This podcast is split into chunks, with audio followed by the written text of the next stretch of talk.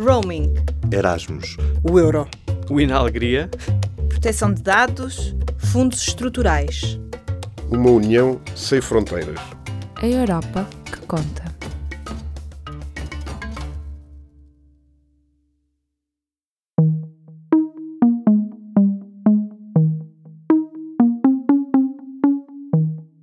As crianças e os jovens usam hoje a internet de forma cada vez mais intensa, mas nem sempre estão conscientes dos riscos que correm quanto à privacidade ou da pegada digital que deixam quando navegam em sites ou utilizam redes sociais. O que podem fazer os pais para garantir a proteção online? E qual a idade certa para os mais jovens poderem consentir a recolha de dados pessoais sem autorização dos pais? A jornalista Joana Felipe conversou com a investigadora Cristina Ponte, da Universidade Nova de Lisboa. A coordenadora da equipa portuguesa do projeto AU Kids Online dá algumas respostas sobre a segurança dos mais novos na internet.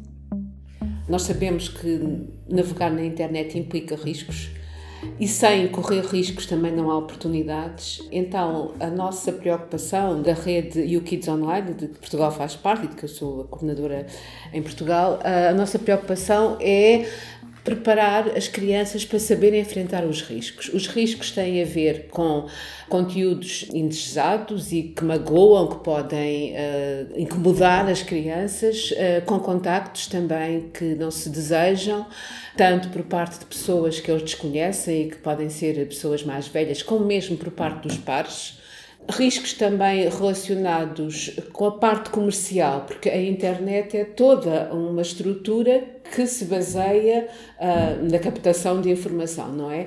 Que tem valor de, de, mercado, não é? Portanto, muitos riscos relacionados com publicidade indesejada, com ah, identificação das pegadas digitais, portanto, há toda uma diversidade de riscos que, sem dúvida, existem. A nossa perspectiva é um, consciencializar, trabalhar com as crianças, com as famílias, com os professores, no sentido de um, não ter aquele discurso de que se pode evitar os riscos, mas como lidar com os riscos, que cuidados a ter quando se está na internet para uh, controlar essa situação e não fazer com que o risco se transforme em danos. Portanto, em algo que é realmente prejudicial. E pensando especificamente uh, nestes riscos mais ligados à proteção de dados e à privacidade, uhum. à proteção da privacidade, o que é que sabemos hoje sobre os jovens e as crianças e os jovens portugueses? Os jovens, uh, nós fizemos agora essa pergunta no, no questionário mais recente do estudo europeu e fizemos também em Portugal, e os jovens respondem-nos. Uh, mostrando que estão bastante preocupados com a sua privacidade com a necessidade de ter alguma zona da sua comunicação não ser. Eh, mas é, é deixe-me só eh, acentuar. Esta privacidade tem várias dimensões. Por exemplo, uma das dimensões que os jovens são bastante sensíveis é a privacidade em relação aos próprios pais. Portanto, os pais uh, aqui uh, podem muitas vezes uh, ter um papel gerador de tensões quando procuram controlar demasiado os filhos adolescentes, não respeitando a sua privacidade. não quer dizer que não se fala do que é que se faz na internet, mas uma coisa é falar, outra coisa é ir mesmo fazer monitorização e, e violar esse espaço mais privado do ponto de vista das empresas e da publicidade que também decorre das pegadas digitais que se deixa quando se está a navegar, foi das coisas que uh, mais surgiu nas respostas que as crianças e os jovens deste estudo nos deram, eram entre os 9 e os 17 anos, eles estão saturados da publicidade. Portanto, a publicidade que recebem na internet quando estão uh, nos jogos, quando estão no YouTube, uh, sobretudo nestas plataformas, nas próprias redes sociais, está a ter uh, um efeito saturante e eles estão saturados e que gostariam mesmo que não ter tanta publicidade indesejada. Portanto, as respostas apontam que há uma consciência de que estar na internet uh, vai deixar pegadas e que é preciso conhecer como controlar as pegadas que se deixam, não é? E as crianças e os jovens, tendo essa consciência, uh, tomam medidas? Bom, isto varia muito também com, uh, com as competências. A idade é um fator que, que se revela importante, não é? Nós vemos que os jovens mais velhos são mais capazes de tomar essas medidas, portanto, significa que temos que começar também a atuar junto de crianças mais novas. Muitas vezes isto é muito uma característica das famílias portuguesas há uma tendência para uma grande proteção, para uma grande para não falar das coisas que são difíceis de tratar. E muitas vezes ouvimos aquela frase ah o meu filho ainda é demasiado novo para eu falar desta e daquela situação.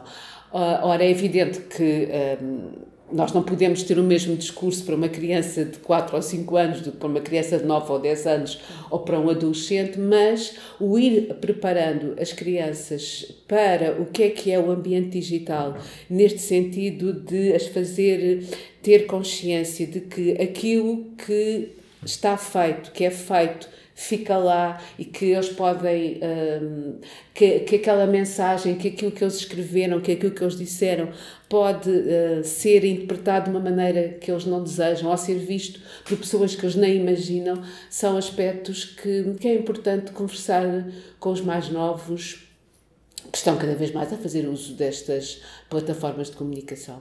E os pais portugueses estão, estão bem preparados para apoiar, para apoiar os filhos nessa, uh, nessa nós não tivemos Nós não tivemos ocasião de fazer eh, agora um estudo junto dos pais.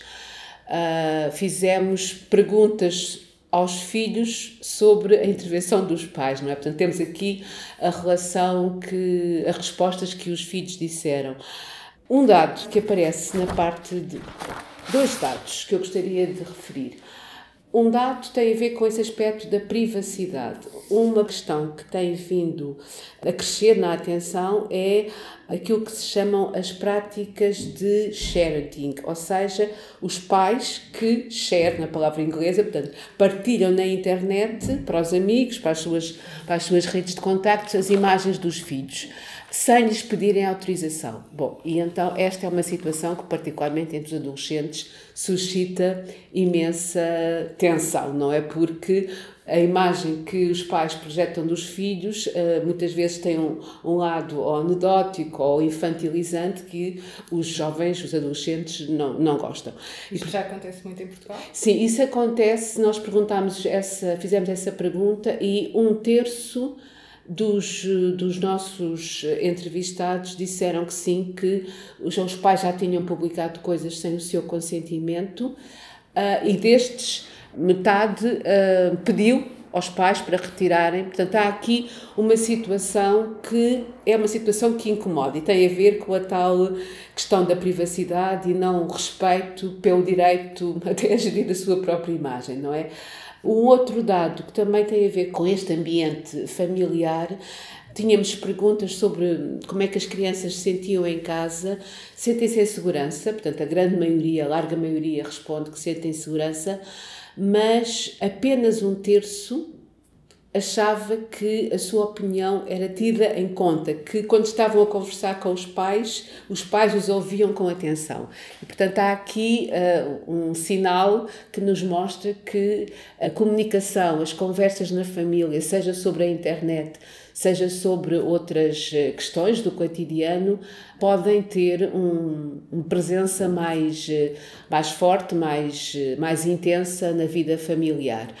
Encontramos, segundo as respostas dos jovens e das crianças, poucos pais a proibir o, o acesso às redes sociais ou a, a ter uma atitude um, mesmo radicalmente restritiva, mas uh, este lado que nós uh, temos acentuado que é importante promover a, conversação, o aprender uns com os outros, quando os filhos ensinam ensinam os pais. E então nós temos 60% dizem que já ajudaram os pais, apenas 26% dizem que já falaram com os pais sobre coisas que incomodam. Então, são os próprios filhos que procuram os pais. Portanto, aqui nós vemos que só praticamente um quarto é que fala com os pais sobre coisas que incomodam, o que significa que uh, este ambiente familiar de comunicação uh, precisa também de ser mais fortalecido, não é? Porque quando há situações que incomodam, as primeiras pessoas a servirem de apoio são os amigos. E em segundo lugar são os pais. Temos esta resposta, mas ainda temos um número relativamente baixo que fala aos pais sobre isto. Claro que aqui a idade é muito importante, são os mais novos que mais falam, como é evidente, mas eh, esta, esta, este resultado de que 60% ajudou os pais a fazer coisas que eles não sabiam, mostra também aqui um potencial uh, de como a tecnologia pode também criar um, um ambiente um, um ambiente estimulante de, dos pais sentirem que estão a aprender com os filhos. Uh, na tecnologia eles têm muito a aprender, mas os filhos também têm muito a aprender com os pais sobre como estar na internet, de um ponto de vista de, de, do estar social, os cuidados a ter, eh, da maneira como se comunica com as outras pessoas, o pensar no ponto de vista do outro, portanto, desenvolver a empatia, desenvolver também competências sobre como procurar informação. Portanto, há, há muitas competências que estão. Que têm a ver com os meios digitais e que uh, precisam de ser trabalhadas uh, pelos, uh, pelos jovens com a intervenção dos pais, dos professores, dos próprios pares, porque não são inatas, não é? Nós temos que desconstruir a ideia dos nativos digitais. Os nativos digitais são crianças, jovens que nasceram num contexto digital, é certo, mas o facto de terem nascido neste tempo não lhes dá uma capacidade inata para lidarem com situações que são extremamente complexas do ponto de vista humano e do ponto de vista social. E, portanto, acha que em termos de controle parental, eh, eh, ele deve incidir mais numa lógica pedagógica e menos numa lógica de interdição? É Sim, vamos cá ver. Tem muito, mais uma vez, as respostas têm que ter em conta a idade das crianças, não é? Uh, crianças pequeninas que veem os pais a fazerem uso dos meios digitais e que começam também um, a querer mexer e mesmo a mexer e a ter os seus próprios dispositivos, precisam de ter um ambiente seguro quando estão a fazer uh, usos dessas tecnologias, não é? Portanto, não é. Uh, não é deixá-las entregues à tecnologia, não é? Como se ela fosse uma babysitter, não é? Uh, portanto, há aqui uma necessidade de criar algumas defesas, algumas, alguns muros, alguns filtros para que elas, quando estão a fazer uso das tecnologias, façam esse uso em segurança. Mas, uh, à medida que elas vão crescendo, Uh, o envolvimento e a capacitação por parte dos pais em relação aos filhos para que eles façam usos responsáveis uh, de acordo com a sua idade, de acordo também com o temperamento da criança, são aspectos que, sim, são de natureza pedagógica, ah, mas que ah, são preferíveis a ambientes totalmente restritivos em que eles podem, em que os, em que os filhos podem curto-circuitar as, as interdições dos pais fazendo às escondidas, não é? Ou fazendo de uma maneira que os pais uh, não sabem sequer que eles fazem e isso certamente não é benéfico, não é? Porque não, uh, não ajuda à tal comunicação familiar. Um, há um diploma ainda em apreciação no Parlamento, uma, uhum. uma proposta do, do Governo para que um, a idade de consentimento para a recolha de dados pessoais seja os 13 anos. Uhum. Uh, neste momento está em vigor o Regulamento Europeu que uh, refere os 16 anos uh, e também há propostas de, de outros partidos nesse, nesse, nesse sentido, mas há uhum. margem para os Estados-membros de alterar essa, essa idade.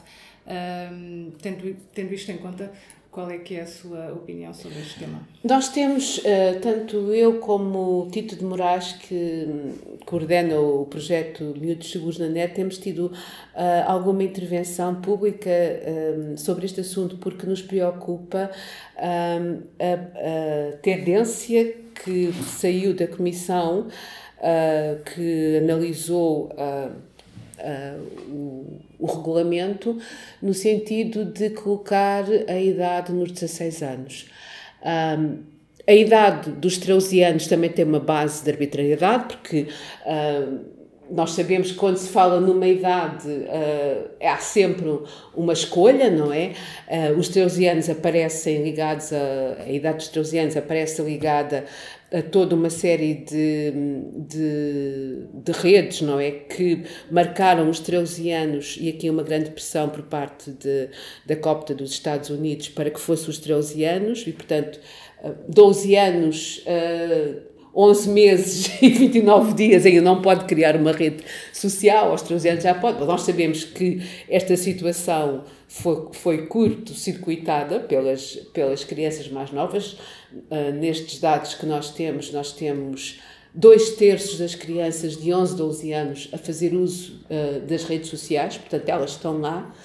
Um, e uh, ao colocar a idade para uh, poder aceder aos serviços da rede uh, sem ter necessidade de autorização parental nos 16 anos, esse é um cenário que não tem em conta uh, tanto a experiência real que as crianças estão a ter, como um, também tudo aquilo que há a fazer no sentido de cada vez mais as capacitar para que elas saibam estar onde estão não é? Portanto, a ideia é, quando nós vemos e eu tive a oportunidade de ver o discurso justificativo dos 16 anos é que os 16 anos coincide com a idade penal. Ora, isto não é um problema de justiça, isto é um problema uh, que decorre de uma experiência que, que digamos que um, a, a, realidade um, mostra-nos que as crianças estão a fazer um grande uso das redes sociais, abaixo dos 13 anos, e o que nós temos que fazer é, acompanhando-as, uh, orientá-las e, uh, e capacitá-las para que elas saibam fazer esse uso com os cuidados necessários para evitar as tais situações de dano. Em vez de estarmos a, a considerar que até aos 16 anos é como se não existisse esta experiência.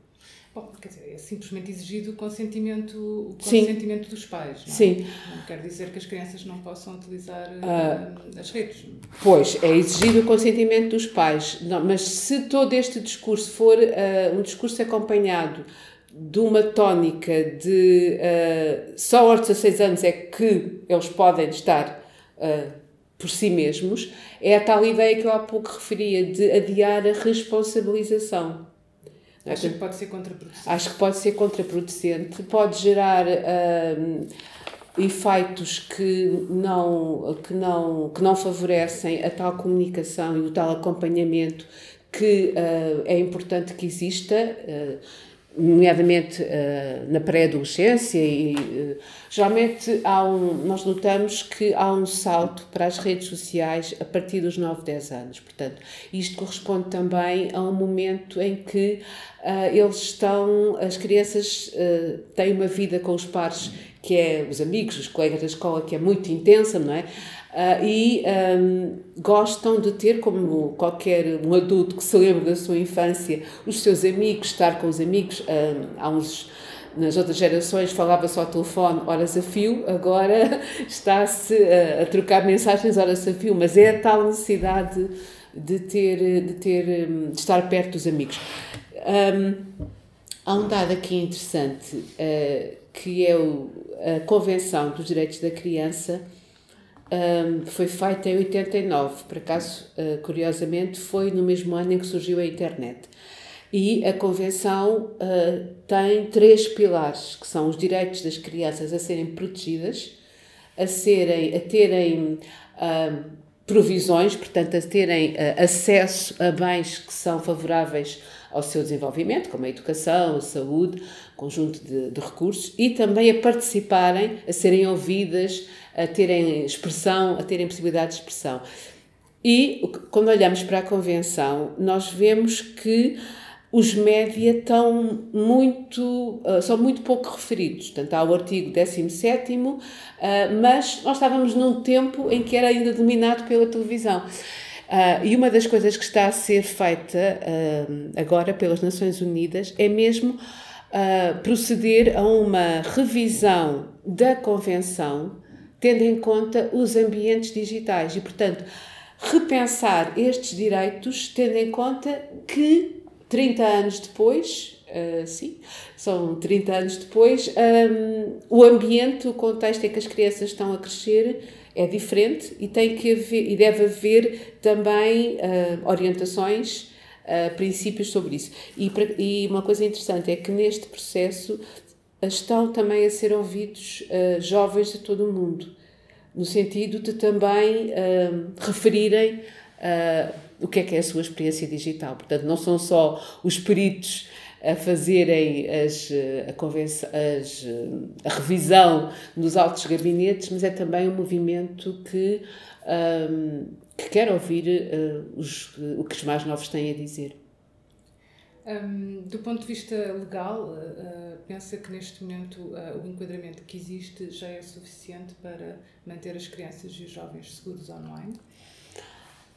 Bom, um, há muita coisa certamente a fazer porque uh, tem sido feito nos últimos anos este, este trabalho que nós temos a nível da, da rede europeia já tem uh, mais de 10 anos e nós vemos que da parte de, das indústrias há uma maior atenção a esta questão.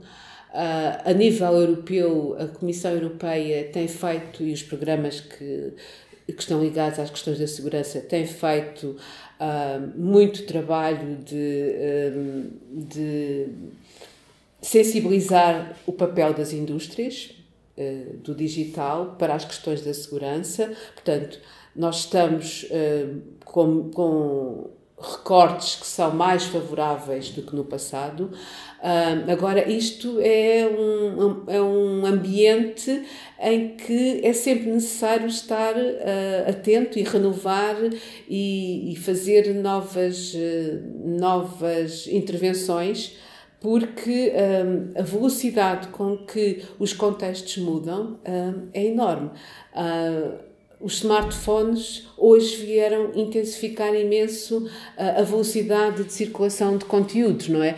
Uh, já se começa a falar e já começa a existir, já vemos, a chamada internet das coisas, nos objetos mais, mais do, cotidiano, não é? Desde os relógios aos brinquedos. Portanto, há aqui um, um mundo que uh, terá sempre que lidar com situações que exigem respostas em termos de segurança, não é? Para não falar, para não falar já de todo o lado da criminalidade, portanto, sem dúvida que existem redes de pedofilia online, portanto, também aqui há intervenções uh, a nível da segurança, não só europeia, mas também um, eh, ao nível internacional. Uh, que, são, que, são, que são absolutamente necessários. Portanto, não é fácil uh, lidar com este ambiente, é muito desafiante, mas eu diria que uh, têm sido feitos alguns progressos nesta, nesta área, sim. Mas acha que da parte dos um, operadores, da parte das empresas, poderia ser feito mais, nomeadamente para acautelar estes riscos relativos a crianças e jovens? Sim nós temos hum, uma necessidade de fazer um constante acompanhamento e as empresas devem uh, fazer uma monitorização uh, do que é que está a acontecer não é, nas navegações. E aqui uma das coisas que o Regulamento Geral de Proteção de Dados, uh, uma das linhas fortes, era exatamente introduzir alguma regulação a nível das empresas. Isso é um aspecto uh, positivo, porque uh, nós não podemos defender que a regulação não deve existir, que a internet é um espaço completamente sem constrangimento, porque sabemos que há alguém que beneficiará disso, mas certamente não são os cidadãos uh, comuns, não é? Portanto, é necessário alguma regulação e alguns aspectos, muitos aspectos que o regulamento introduz são benéficos para uh, alguma proteção de dados, nomeadamente uh, isso também nos diferencia, por exemplo, de países como os Estados Unidos, onde não existe esta regulação. Portanto, eu aqui salientaria alguma intervenção que tem existido a nível da Europa, das entidades europeias nesta matéria, e que, nomeadamente em relação à questão do ponto que falávamos há pouco, das crianças poderem. Um, fazer uso dos serviços digitais a partir dos 13 anos pela sua escolha, o cenário que vem do regulamento permitia que essa situação fosse adoptada pelos países membros. Portanto, embora apontasse os 16 anos, mas Uh, não fechava, uh, nem é uma diretiva, é uma, uma orientação uh, que, que os países podem seguir, agora, pode ser agora.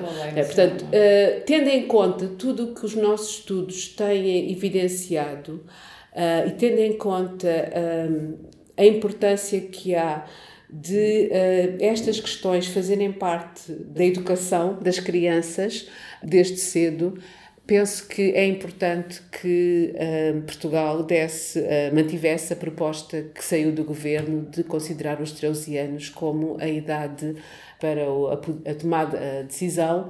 Isto não significa que acabem as conversas em família sobre o que é que se faz na internet, não é? Mas uh, vem também no sentido de incentivar uma responsabilização e um, e um conhecimento do que é que é. Um, o mundo digital e as suas pegadas, que é importante que exista desde cedo. Saiba mais sobre privacidade online no especial A Europa que Conta desta semana. O jornalista João Pedro Pereira conversou com Alexandre Souza Pinheiro, professor de Direito na Universidade de Lisboa, sobre o regulamento de proteção de dados.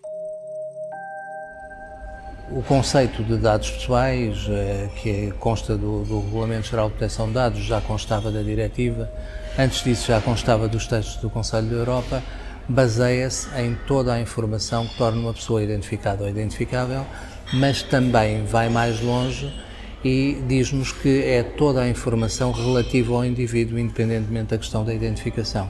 Essa narrativa relativa às multinacionais uh, tecnológicas norte-americanas uh, é uma narrativa com, com, com nexo aqui relativamente ao, uh, ao Regulamento Geral de Proteção de Dados, porque se pensarmos hoje em dia onde pode haver um tráfego de informação e onde pode haver um tráfego de informação que possa afetar a privacidade das pessoas e também aquilo que seja um, a dignidade das pessoas é nos motores de pesquisa.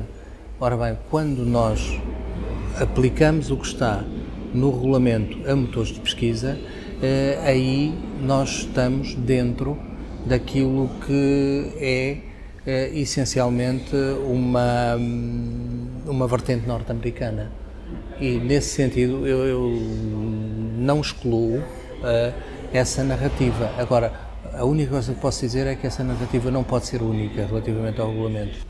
Poder-se esperar que no, em empresas de maior dimensão ou em uh, entidades administrativas de maior dimensão que houvesse uma maior também preocupação com o cumprimento do regulamento. E por vezes nós verificamos que isso não existe. Pura e simplesmente que isso não existe.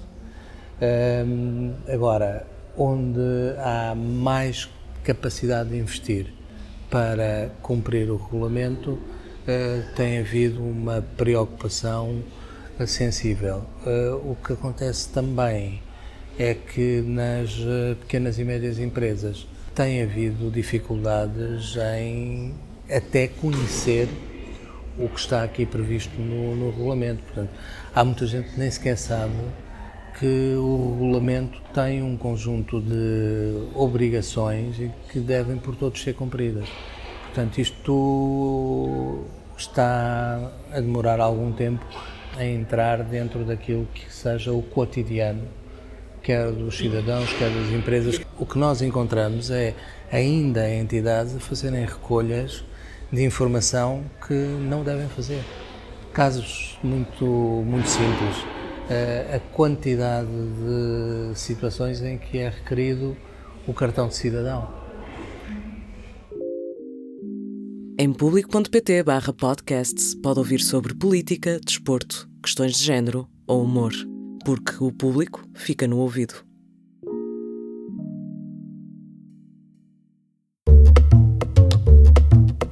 O que fazem os membros do Parlamento Europeu em Bruxelas e Estrasburgo? No programa Europa que Conta, todas as semanas, escolhemos o nome de um parlamentar português para lhe perguntar o que esteve na sua agenda. Esta semana falamos com Fernando Ruas, eurodeputado eleito pelo Partido Social Democrata e que integra o grupo do Partido Popular Europeu, conhecido pela sigla PPE. Senhor eurodeputado, diga-nos, em que é que esteve a trabalhar na última semana? Esta semana foi uma semana eh, bem representativa daquilo que têm sido as minhas semanas em Bruxelas. Eu venho normalmente muito cedo para o Parlamento, nunca depois das 8 horas, também nunca saio antes das 18 e, portanto, eh, digamos, aproveito os primeiros dias e a parte final para fazer trabalho de gabinete, para reunir com os assessores, eh, com os assistentes e, de facto, para trocarmos impressões sobre os assuntos. Esta semana tive a discussão de um relatório de que fui relator do, do, do PPE, um relatório sobre um produto que nos é extremamente caro, sobre o azeite e sobre as azeitonas. Foi um relatório que foi anunciado em 2015 e que só agora, digamos, foi feito e discutido. Curiosamente, teve um resultado que, nos agrada. Foi, talvez por ser o último da reunião da INTA, foi aprovado por unanimidade. Depois eh, tive, eh, digamos, eh, também uma intervenção com uma entrevista que faço normalmente para dois órgãos de comunicação social lá da zona de onde provenho, uma rádio e um jornal, e eu faço uma crónica que se chama Conversa Central, com mais três personalidades lá da, da zona, algumas até, digamos, com personalidades com perfil nacional, o caso do Dr. Jorge Coelho, o Dr. José Junqueiro e também o Presidente da Câmara Almeida Henriques. Portanto, foi, calhou-me esta semana, eh, digamos, essa, essa entrevista, eh, e já agora deixe-me dizer-lhe que aproveitei para falar em assuntos importantes, nomeadamente eh, a dificuldade daquela zona ter uma ferrovia, quando vemos com a facilidade com que se fazem estações do metro em Lisboa e não só. E como se vê, como é que há decisões para outros lados, quando a ligação transversal entre a Aveiro e Vila Formosa era perfeitamente indispensável. Depois eh, eh tive, eh, naturalmente, as reuniões do grupo, eh, eh, que foram extremamente interessantes esta semana, e foi uma semana de reuniões de mini plenárias aqui no Parlamento. Eh, estivemos a discutir, nomeadamente, o pacote rodoviário, é um tema extremamente importante, no meio disto, foi esta semana foi semanas de entrevistas. Eh, tive também com uma numa entrevista à RTP2 para falar sobre um, um assunto extremamente importante. O Fundo de Solidariedade da União Europeia, eh, como sabe, teve uma revisão em 2015, felizmente para nós, porque já apanhámos, felizmente e infelizmente, já apanhámos eh, nos incêndios, nos malfadados incêndios de 2017, esta nova o fundo já reformulado e, portanto, com vantagens evidentes em relação ao, fundo inicial, que foi, salvo erro, criado em 2002 por causa das cheias na, na, na Europa Central. Bem, depois tivemos eh, a mini plenária, como disse, hoje foi dia de votações. Tenho ainda esta conversa consigo no final do dia e quando acabar, vou terminar com uma conversa com o Sr. Embaixador do Brasil, o novo Embaixador do Brasil, com quem vou almoçar na próxima semana, mas que eh, quer antecipar uma conversa, presumo que importante, e, e, digamos, na minha qualidade de Presidente da Delegação das Relações da União Europeia com o Brasil. Portanto, como vê, foi uma semana bem cheia, quase nem de tempo de, na quinta-feira, na quarta-feira, melhor dito, assistir à vitória do meu Sporting. E, portanto, foi esta a minha semana de trabalho no Parlamento Europeu. Saiba mais sobre o que fez o Eurodeputado Fernando Ruas em público.pt barra Europa que Conta. Neste endereço pode também acompanhar as últimas notícias sobre o que se passa no Parlamento Europeu e viajar connosco por esta Europa que Conta. Nós contamos consigo.